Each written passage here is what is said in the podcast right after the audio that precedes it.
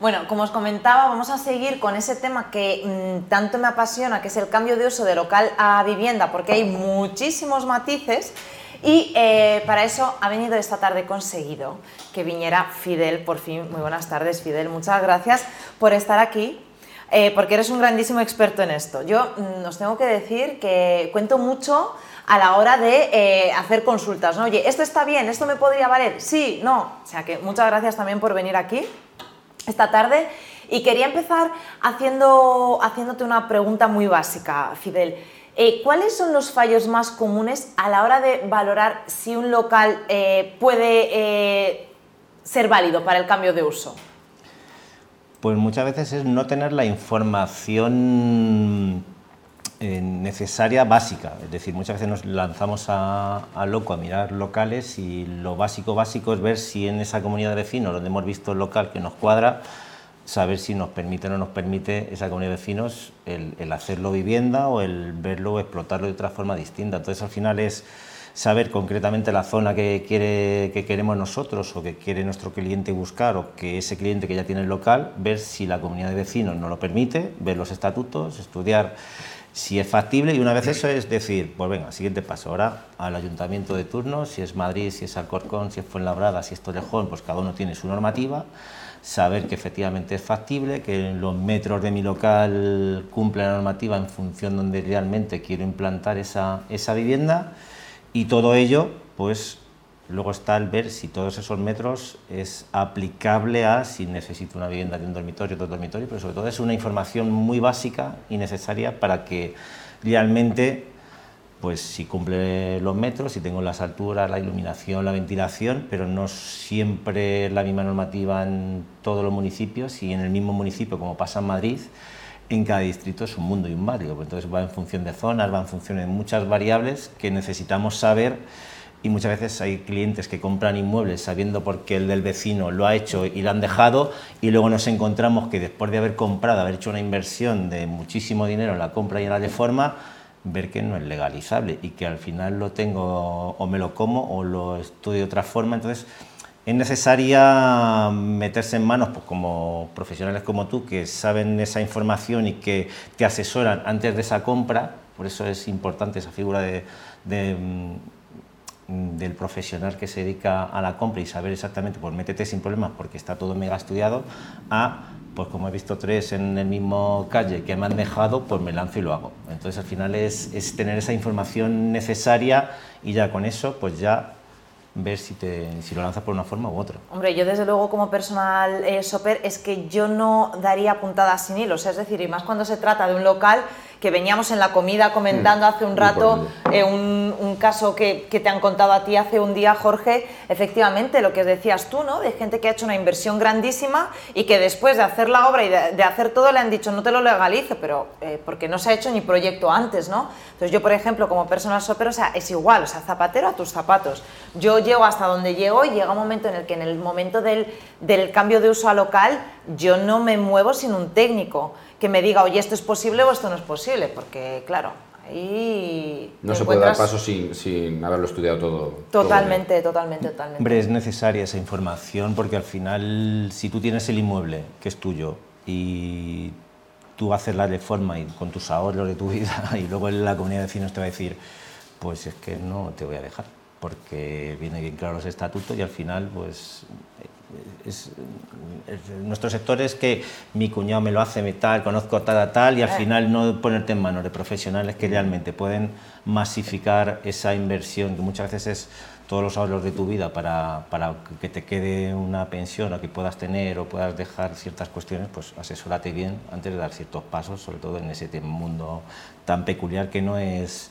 no deja de ser una vivienda es una vivienda legalmente y al final pues más o menos pues sea más grande, sea más pequeña, pues deja de ser vivienda, pero un local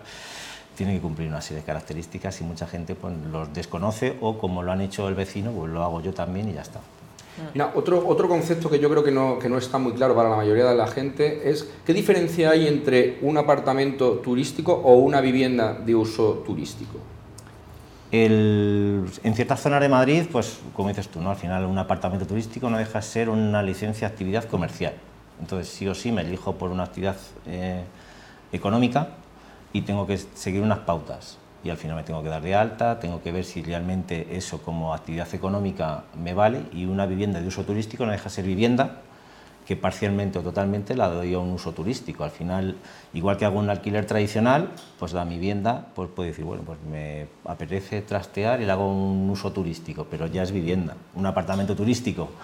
puede ser también tu vivienda que te, por cuestiones económicas te viene bien darle de alta como apartamento turístico y elegirte en toda la normativa que te viene bien clara cuáles son las características, las dimensiones de los dormitorios, de los baños y demás, y explotarlo como una actividad económica. Entonces, como no deja de ser actividad económica, pues el apartamento turístico, igual que está el hostelero, pues se elige por una serie de condiciones. Y el de vivienda, pues es vivienda y tú parcialmente la puedes dar ese uso si no quieres alquilar de una forma tradicional con, con anualidades. Entonces, al final va dentro del mismo, vas a ver eh, casuísticas en el B&B que tengas apartamentos y viviendas de uso turístico, pero a lo mejor hay cuestiones que en, tu zona no te permiten un apartamento turístico porque no entran por el portal, porque te tienes eh, la legislación un poquito prohibitiva, pero puedes ver que si como vivienda de uso turístico tu vivienda que está en el segundo la puedes explotar de esa forma y cumples normativa en los estatutos, ves que factiblemente lo puedes meter en el mundo del tema turístico, pues mm, lo estudias y lo presentas de una forma arreglada como vivienda de uso turístico. Entonces tienes que ver un poquito tu inmueble a qué se puede acoger. Si veo que se acoge a ambos dos, pues lo que comentábamos en la comida me voy a mi experto fiscal que me indique, oye, pues el trámite para esto te requiere, papá, papá, darte de alternativas económicas, ver que tienes una serie de beneficios si lo haces como apartamento turístico, cosas que no tienes como bien de uso turístico, ver qué te conviene mejor y si en un mismo inmueble puedes enfocarlo dos, dos enfoques distintos, o apartamento vivienda uso turístico, pues ya es la decisión propia suya de decir, pues no me quiero meter en tanto jaleo porque el apartamento turístico me obliga a tener el servicio de lavandería, servicio de limpieza, servicio de tal, servicio de pascual y el vivienda de uso turístico pues es un poquito más liviano en ese tipo de normativas y decir, bueno, pues no me exige tanto, pues a lo mejor al principio que estoy empezando con esto, pues veo. Que luego hay gente que empieza de una forma y dice, uy, pues me voy a hacer con una serie de inmuebles, voy a explotar en vez de uno, pues mm, este rendimiento económico que tiene explotar eh, así el inmueble ve que obtiene más, y dice, oye, pues ahora que tengo X inmuebles, pues lo lanzo por, con mi actividad empresarial, con bien reglada y me dirijo a un sector porque veo que efectivamente lo puedo explotar mejor y a lo mejor tiene más acogida aparte del turista el apartamento turístico que la vivienda de uso turístico, porque a lo mejor se puede ver que una es a lo mejor más profesional y el otro es como más eh, de un personal que, que, puede ser. Entonces, a lo mejor depende del enfoque que le quieras dar. Eh, Fidel, yo te había pedido que nos trajeras un ejemplo práctico. Eh, que a nosotros nos encanta ver los antes y los después de, de las cosas, o sea, esto nos encanta, que creo que nos lo has traído, y además aprovechar esos antes y después de un ejemplo de un local que se, se le ha realizado el cambio de uso a vivienda, ¿no? Y sobre todo que nos explicaras un poco eh, en cuanto a rentabilidad, eh, ¿por qué se obtiene más rentabilidad tanto en una venta, eh, o tanto en una reventa como en un alquiler, ¿no? O sea, mm, ¿cuál es la diferencia entre comprar una vivienda normal y luego alquilarla o revenderla o hacer, o sea, o comprar un local para hacer el cambio de uso y revender o alquilar? Sí, pues mira, nosotros cuando vemos un inmueble como, como tema de inversión, pues al final ahora está muy de moda lo del flipping, ¿no? que invierto en función de darle valor a viviendas un poquito no, ruinosas o desastrosas, pero darle un valor a ese, a ese inmueble pues con un local que está en bruto y que tienes unas posibilidades... Disculpame que te interrumpa un segundo porque creo que tenemos algunas imágenes que podemos ver. Ahí está, vale, perfecto, perdón, ¿eh? Sí, pues mira, en, esas imágenes nosotros, eh, muchos locales que nos vienen, pues eh, tenemos el antes y el después, al final cumplimos una normativa a la hora de, ver qué nos permiten, pues ese inmueble que estamos viendo era un bar que decidimos con los propietarios eh, dividir el inmueble en dos y de un local hicimos dos viviendas, un estudio de 25 metros y un apartamento de 40. Entonces, al final intento masificar la inversión tanto del que compra como del que vende. Entonces, de un local que otras agentes inmobiliarios le decían que le daban 90.000 euros, pues por este inmueble, el, que vendía el inmueble le conseguimos 140.000 euros, porque lo enfocamos a dos personas, dos compradores diferentes, uno que quería una cuestión y otra que quería otra. Entonces, al final, como trabajas el inmueble de una forma distinta, pues eh, de un mismo local, pues sacamos dos compradores, dos pequeños compradores que quieren invertir y cada uno de ellos obtiene la renta suficiente para esa... Eh, alquiler tradicional. ¿no? Entonces, ellos son inmuebles que hemos dividido en dos y pues ahí viene un poquito el bar como era antes. Y de un bar, de un baño de bar, pues vemos el, el de abajo cómo queda, eh, cómo lo hacemos nosotros. Yo soy de los magnéticos que intento meterle la lavadora en la, en el baño porque así masifico el espacio en la cocina, entonces queda mucho más limpio. Luego si al final eso lo quieren dedicar a apartamento turístico o vivienda de uso turístico, ya tienes independizada la zona de lavado. Entonces ya pienso un poquito en que si luego por lo que sea ese cliente, en vez de un alquiler tradicional, lo quiere hacer de otra forma, pues ya tengo una zona de un baño que cumple normativa, si apartamento turístico, vivienda de uso turístico, pues intento pensar en todo el recorrido que puede tener el inmueble. Claro, porque para el uso turístico tienes que tener la zona de lavado independiente. en, apartamento turístico te piden zona de lavado, tal, entonces al final el baño puede tener, se puede considerar, entonces yo tengo esa manera. Que yo lo haces de antemano y por si el día de mañana a alguien se le ocurre, saber que pues saber que pone esa zona, tiene ahí su zona de lavado independiente, la zona del baño y la, y la podemos hacer así. Y aquí igual, pues una zona que era un bar, pues lo convertimos en un salón, lo que era antes una cocina lo hemos convertido en el dormitorio y lo que antes era parte del, del, bar, pues una cocina americana con varios ambientes eh, distintos. Entonces al final es cómo ves un espacio y cómo lo puedes masificar, tanto en un alquiler tradicional o alguien que te viene puntualmente, pues ese dormitorio o ese salón, pues ese sofá se hace cama, cuentas con un dormitorio amplio que te permite tener a varias personas en la estancia y si lo, quisieran explotar de una forma turística, pues eh, se puede porque cumple normativa tanto el baño como las dimensiones del dormitorio como las dimensiones del salón y, intentamos mirar todas las normativas antes de hacer un cambio de uso, por si luego hay cambios de opinión. Entonces al final a mí me gustan pues, los conceptos también amplios y abiertos de cocinas americanas, un poquito para que vean ellos que al final el cliente que viene de fuera pues está acostumbrado un poquito más a, a este tipo de, de, espacios y al final cosas que parecen un poquito desastrosas pues le damos un poquito de cariñito y, y, lo asemejamos lo máximo posible a, a viviendas. La verdad que, me encanta. Además creo que en cuanto al tema de la rentabilidad, eh, cabe recalcar ¿no? que no es lo mismo comprar a precio de local y hacer el cambio de uso y el día de mañana, en caso de querer venderlo, lo vendes a precio de vivienda porque ya es vivienda, a comprar una vivienda que puede ser que se revalorice, pero claro, aún así estamos sacando mucha más rentabilidad de esta manera, ¿no? Al final, el primer compañero, pues dice, ¿cómo, ¿cómo, se compra en Madrid? ¿no? Pues tenemos un precio medio, 3.000, 3.200, depende de la zona, pues si en la zona donde yo compro el local, eh, no lo mismo comprar un local a 1.100 euros al metro cuadrado o hay ciertas zonas que nos encontramos a 4.000 euros al metro cuadrado, precio local, donde la vivienda en sí estamos comprando a los 10.000 metros, o sea, 10.000 euros metro cuadrado o pues 3.200. Eh, Entonces, si al final compro bien el local y le meto esa inversión en la reforma y lo legalizo, al final la evolución de esa em, valoración de metro cuadrado en una futura de venta, eh, ya se le he dado ahí en, ese, en ese valor, porque al final eh, sé que he comprado, al final invierto, pues, oye, yo me quiero gastar entre 600 y 800 euros metro cuadrado la reforma. Ver, el volumen, ves al final por el precio que has adquirido, va la reforma metro cuadrado, y en la futura venta y dejándolo de una forma que se estila en el mercado, que sabes que de esa forma mm. lo vas a vender bien, nosotros solemos el inmueble, lo ponemos en plano, lo ponemos 3D, lo solemos renderizar y en función de que se va haciendo la, la reforma, si el propietario sabemos que lo quiere vender, pues lo vamos vendiendo y al final te, te permite personalizar la venta. Yo tengo en mente esto, que sé lo que es legal, pero eh, esto van a ser los acabados. Si tú quieres otro tipo de acabados, esa personalización que al final le gusta al cliente comprador, pues es el punto final que le puedes dar tú a quien lo compre. Oye, pues mira, esto lo cómo va a quedar, porque sí o sí son las dimensiones que técnicamente se han presentado en, en el ayuntamiento y puede haber pequeñas variaciones, pero no muchas y a ti te permite pues, el diseño, en vez de la cocina así, ya quiero otra forma, al final son menudencias que tú le das esa personalización hmm. Y, te permite el poderla vender o a quien la compre le gusta la idea de toda, pero a lo mejor tu forma de, colocar las cosas no le, no le, cuadra, pero al final son detalles que,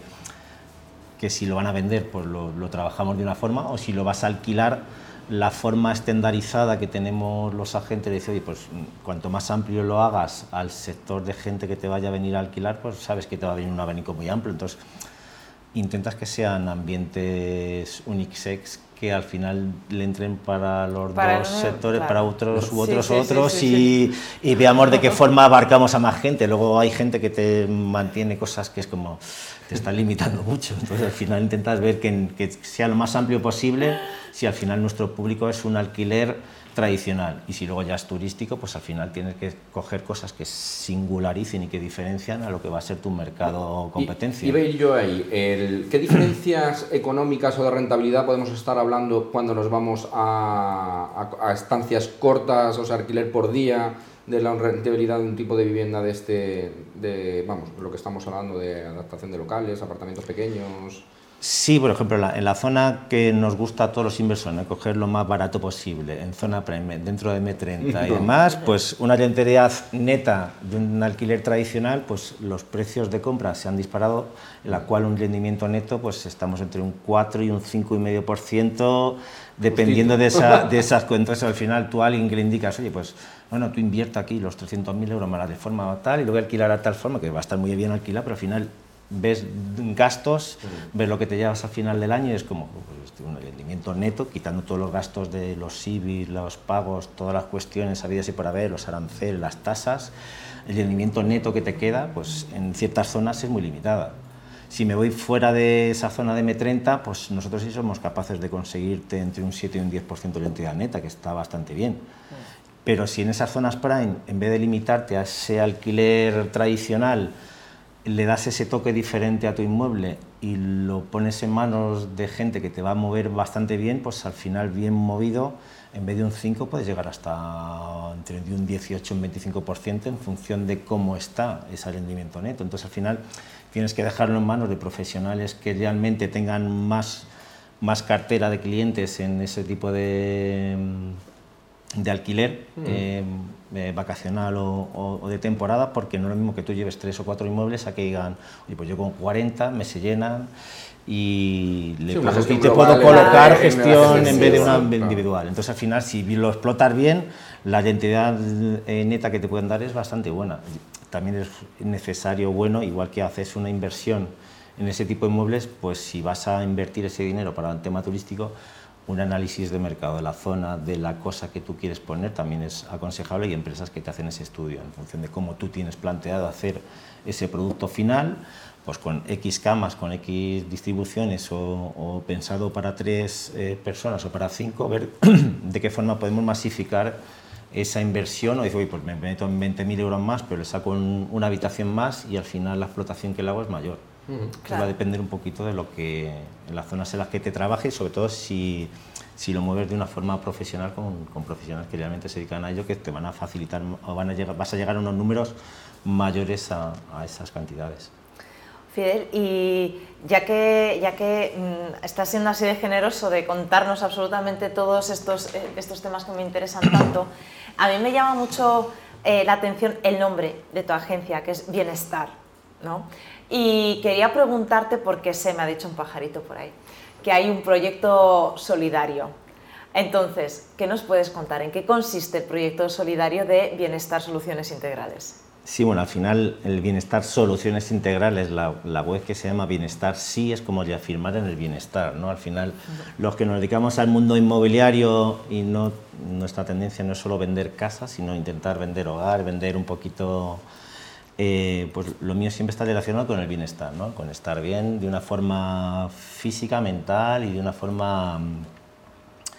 eh, holística y global. Entonces soy de esa persona que piensa de esa forma y entonces todo intento integrarlo a que sea eh, relacionado pues, con, con, el estar bien y el, y el poder, pues igual, la gente que te viene con ilusión buscando una casa, un hogar, y que te haces tú tuya y ese cliente pues te lo haces tú tuyo, el, encontrar esa solución a un coste reducido, pues al final pues a ti te produce un, bienestar y a esa persona está reduciendo un mm. poquito el bienestar. Y por ahí sale un poquito el, nombre, ¿no? Un bienestar, soluciones integrales y sobre todo pues, del estar bien, ¿no? Que hay que bienestar, sí hay que reafirmar el, el bienestar. Mm. Nosotros la empresa nuestra la registramos el año pasado de una forma solidaria. Nosotros parte de lo que recaudamos como agencia, también hacemos nuestras reformas y hacemos nuestras cuestiones, lo damos a, asociaciones eh, de carácter solidario, entonces cualquier ingreso que nosotros cobramos de nuestros honorarios en reformas o, como agencia inmobiliaria, lo destinamos a unas, a unas, asociaciones a las cuales nosotros nos movemos mucho por el asociacionismo, intentamos eh, dar soluciones y da la casualidad que hemos creado varios eh, profesionales, en el cual también estoy yo, una asociación de carácter nacional que se llama Clonectando. Entonces, al final, eh, hacemos visitas a ciertos colectivos, debido a la pandemia, sobre todo surge el, tema de, visitar ciertos colectivos en los cuales vemos que emocionalmente la gente se ha, quedado un poco tocada. viajamos a, centros de residencias de mayores, a personas con discapacidad, a personas que tienen de exclusión social, que necesitan ese apoyo y yo dentro, aparte de ser eh, agente inmobiliario, pues llevo más de 25 años haciendo voluntariado, haciendo acción social, yo soy payaso de hospital, eh, tengo mis formaciones, tengo facilitador del humor y de la risa, risoterapeuta, intento llevar risas y bienestar a la gente de una forma global y parte de lo que recaudo pues intento que la gente pues si se puede apoyar después de todo este bagaje de dos años un poco curiosos, pues mejor que mejor. Entonces, pues me meto en mis, en mis reformas, mis historias, mis cosas, y luego pues tengo mi proyecto personal asociativo en la cual pues hace poco hemos cogido un inmueble en, en Chinchón que lo queremos explotar de una forma turística también, eh, dividiéndolo en apartamentos turísticos y por eso el tema de, de verlo, pero también con una base solidaria en la cual eh, poder hacer apoyo a gente que quiera hacer allí. Al final no es lo mismo hacer un team building o, ya, habéis explicado antes en el tema de la empresa que hacéis en el networking y las reuniones, pues yo creo que al final una reunión de una forma diferente, divertida, abriéndote de una forma personal con la gente, pues esa conexión con, el, con la persona, con el cliente es, es distinta si te lo tomas de una forma de ser un poco abierta. No soy un comercial al uso, no soy un inmobiliario al uso, sino que al final mimetizo tanto o empatizo tanto con la gente que pues esa labor de, de, coaching, de tal, de escuchar y demás, siempre se me ha dado bien. Lo meto en mi método de clown, de payaso y al final pues la gente pues entro de una forma distinta y lo que intento es repartir esa sonrisa y esa mm, ayuda a la gente en la medida posible. Por ejemplo, muchos de los cambios que hacemos de locales a viviendas yo se lo doy a, empresas que, se dedican al alquiler social en la Comunidad de Madrid, porque a lo mejor tienen proyectos en los cuales ellos ven que le pueden dar una oportunidad a, ciertos colectivos que no encuentran vivienda, pero a través de, eh, pues, por ejemplo, por vivienda, otro tipo de colectivos que sí que tienen a personas que las están tutelando, que tienen eh, tema de deficiencia mental o que están reinsertándose en el mundo laboral porque han tenido ciertas eh, complicaciones en la vida, pues ellos les buscan una vivienda y esa vivienda al final quien te abona el, alquiler, digamos que es el proyecto en sí, o sea que está garantizado totalmente, tienen unas cuotas en las que si te entra el inmueble, te entra y dices, oye, pues mm, a verlo en vez de alquilar de una forma tradicional, hay clientes míos que dicen, oye Fidel, yo de estos de los que ayudamos, porque así tengo un, un, interés en una identidad neta del 8% y además sé que estoy ayudando. O sea que al final intentamos hacer una labor social dentro de este mundo inmobiliario que parece ser que somos un poquito, que vamos por ciertos intereses y cuando no es así que pues intentamos por lo menos ayudar, que en la medida de lo posible pues ayudamos a gente que está un poco perdida en los cambios de uso y en, y en darles y por eso eh, un gran porcentaje de lo que hacemos nos, lanzamos nosotros, nos especializamos ahí, pero hacemos cualquier, como cualquier inmobiliaria, también alquileres y demás, pero y luego pues el apoyo social, es un poquito lo que, lo que es el proyecto nuestro un poquito. Qué bonito, sí, sí.